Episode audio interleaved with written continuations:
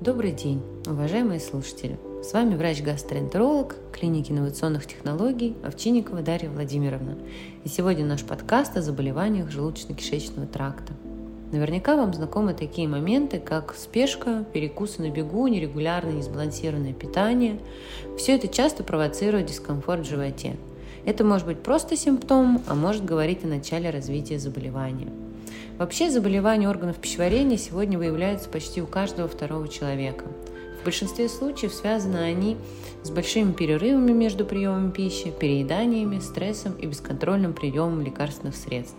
Поэтому наша задача – дифференцировать симптом от начала развития заболевания.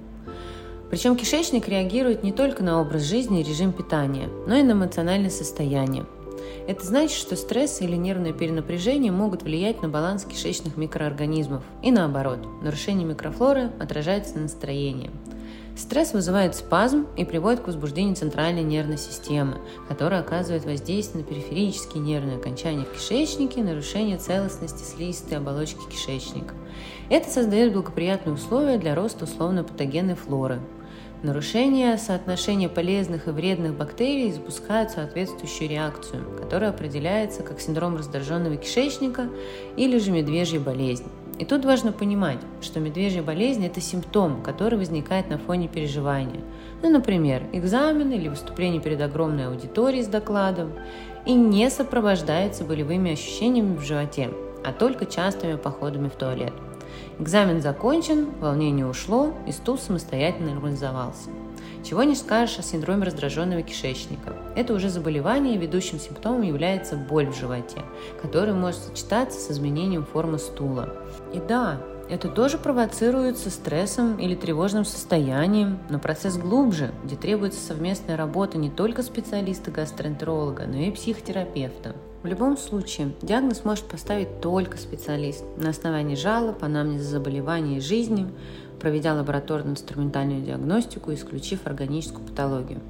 Так вот, вернемся к нашей взаимосвязи, так называемая ось кишечник-мозг и наоборот – как только восстанавливается баланс микрофлоры, стабилизируется работа периферической центральной нервной системы и улучшается наше эмоциональное состояние. Соответственно, то же самое происходит, если стресс у нас уходит и у нас улучшается настроение и проходят все неприятные ощущения в животе. Восстанавливается баланс нашего микробиома кишечника.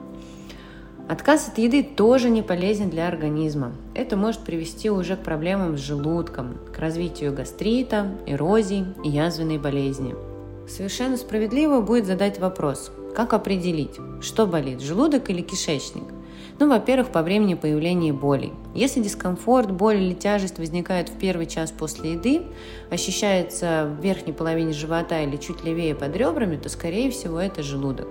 Если спустя 60 минут и более, то это кишечник. Чаще всего боль появляется чуть выше пупка, в нижних отделах живота или же под ребрами справа или слева, где непосредственно находятся выраженные изгибы кишечника при Э, нахождение там большего количества газообразования, это может провоцировать непосредственно боль. Она может сопровождаться урчаниями, коликами, вздутиями, и во-вторых, по реакции на еду. Желудок больше реагирует на жирное, жареное, острое, а также на сырые овощи. Кишечник на молоко, кисломолочные продукты, сырые овощи и фрукты, бобовые и сладкое. В любом случае, боль в животе, нарушение стула, будь это частые запоры или диарея, это сигналы организма, которые не стоит оставлять без внимания. Нужно проконсультироваться с врачом-гастроэнтерологом и пройти необходимое обследование. Я Овчинникова Дарья Владимировна, врач-гастроэнтеролог клиники инновационных технологий. И это подкаст о здоровых советах. Ждем вас в клинике инновационных технологий. До новых встреч!